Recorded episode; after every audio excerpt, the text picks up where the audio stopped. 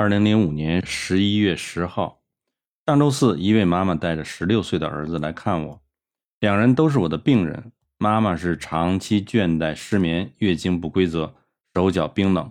我一摸脉是非常沉细的少阴脉，这就是经方中的少阴症。于是我给他开了五剂麻黄附子细辛汤给他。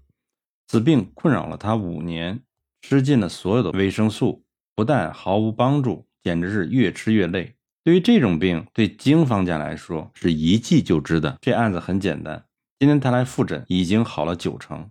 他儿子问题比较严重，他被西医诊断出得到了 Lyme disease，大便下痢出血，每天数十次。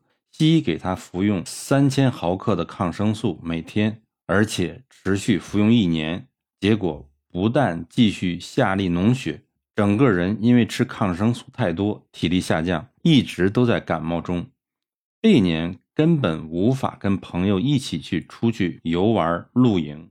抗生素有用吗？简直是屁用没有，还破坏病人的抵抗力，造成病人大肠中好的细菌通通被杀死，坏的细菌不但没死，反而越来越强。我上周一查病人，得知是少阴、厥阴之间的下痢脓血症。于是给他开了五剂汤剂。今天他来复诊，我问他下痢还有吗？还见得到血吗？他说他的下痢已经减少到一天四次，大便从吃完第一副药后就不见血了。